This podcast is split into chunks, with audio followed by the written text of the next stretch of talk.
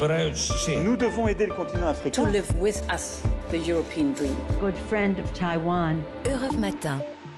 La revue de presse internationale nous emmène d'abord au Maroc avec Alexandre Blanc. Bonjour. Bonjour. Alors, qu'est-ce qu'on a à la une des journaux marocains ce mardi?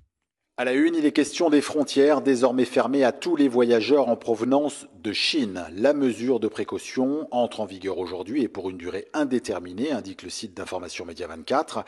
À la lumière de la situation et en l'absence d'informations complètes de la part de Pékin, les autorités veulent éviter toute nouvelle vague de contamination au Maroc, souligne le quotidien Le Matin. Ainsi, l'interdiction ne se limite pas aux citoyens chinois, toutes les nationalités sont concernées, précise l'opinion, y compris les citoyens marocains qui résident ou sont actuellement en voyage en Chine. Le média en ligne Le 360 rapporte le témoignage d'un chercheur marocain.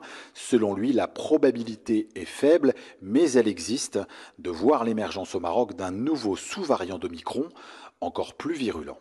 Merci Alexandre Blanc. Direction maintenant les, États-Unis avec vous, Alexis Guilleux. Les gros titres ce matin de la presse américaine. Eh bien, c'est l'entrée en fonction du nouveau Congrès. Les républicains contrôleront la Chambre des représentants, les démocrates le Sénat, rappelle Business Insider, et il s'agira du Congrès le plus diversifié de l'histoire américaine. Pour la première fois, 149 femmes vont y siéger, soit 28% du corps législatif. Record également pour le nombre d'élus latinos qui se trouvent majoritairement dans le camp démocrate, explique le Washington Post. On parle beaucoup du glissement à droite d'une partie de l'électorat latino, mais ces représentants hispaniques au Congrès reflètent aussi leur communauté, jeune, urbaine et de plus en plus progressiste. CNN dresse par exemple le portrait de Delia Ramirez, première latina élue au Capitole dans une circonscription du Midwest. Elle était dans le ventre de sa mère il y a 40 ans quand celle-ci, venue du Guatemala, est entrée illégalement aux États-Unis.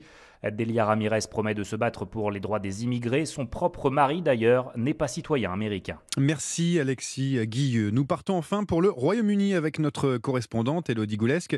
Elodie, de, quoi parle-t-on euh, aujourd'hui euh, en Angleterre?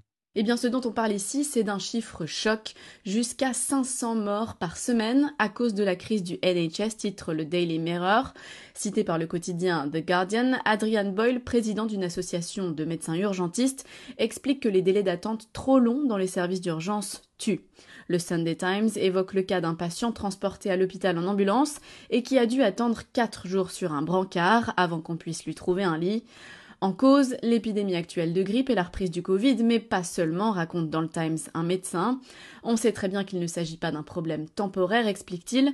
Manque de personnel, difficulté à avoir un rendez-vous chez le généraliste et absence de réponse du gouvernement explique, entre autres, cette crise. Aujourd'hui, 95% des lits sont occupés dans les hôpitaux du pays. Merci Elodie Goulesque, merci aussi à tous nos correspondants pour cette revue de presse internationale.